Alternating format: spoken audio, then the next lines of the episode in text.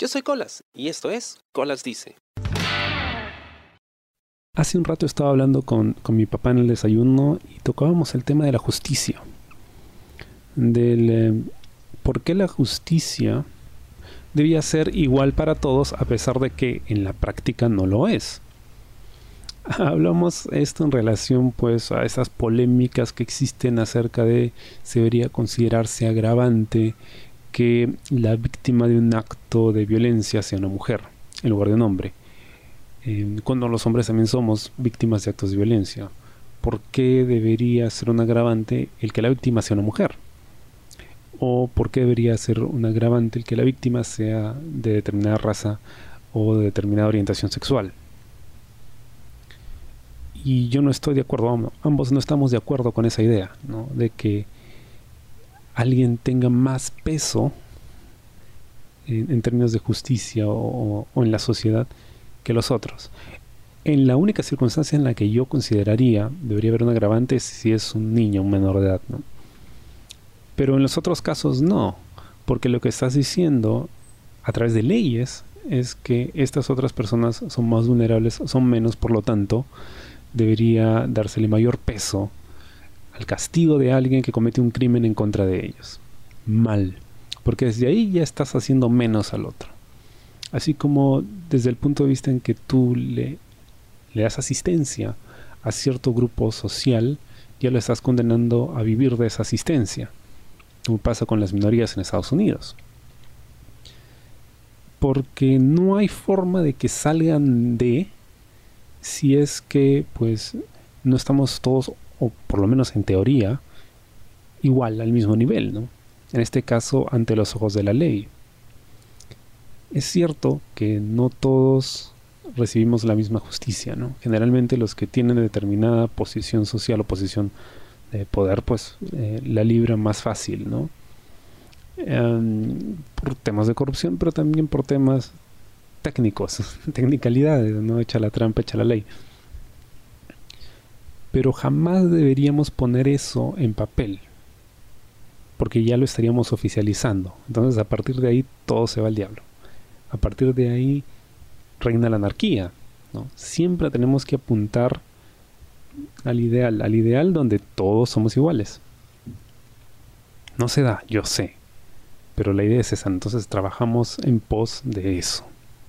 Y sobre eso medimos los actos que van en contra de esa moral. Pero mi papá hacía una observación interesante y sugería que al final de cada sentencia pues debería mencionarse algo así como que la justicia pudo ser más justa.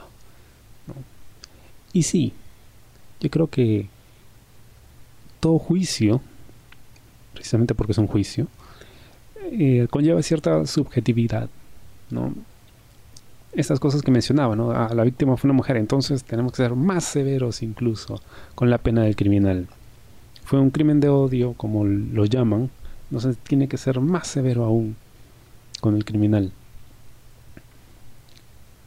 Por supuesto, todo eso está cargado de cierta ideología, cierta perspectiva o forma de ver las cosas. Por lo tanto, no es ciertamente justo, ¿no? Es muy difícil que lo sea. Claro, si tomamos en cuenta el significado de justicia, según la RAE, principio moral que lleva a dar a cada uno lo que le corresponde o pertenece. Claro, pero ¿quién determina qué cosa le corresponde a tal persona, ¿no? Porque para un familiar, por ejemplo, de una víctima puede decir, no, esa persona merece la muerte. Según las leyes, de repente merecen la cárcel. Según su abogado, de repente merece solo unos meses de cárcel. Según el fiscal, de repente merece unos años. Y el juez dictamina que según lo que ve, pues merece tanto. Entonces la justicia no es justa. Pero siempre apuntamos que lo sea, confiamos en que lo sea. Y al final en eso se basa nuestro sistema de vida, en la confianza. Así como el dinero, ¿no? El dinero vale lo que vale porque confiamos en que así sea. Tenemos confianza en la moneda, en su valor. La justicia igual es un tema de confianza.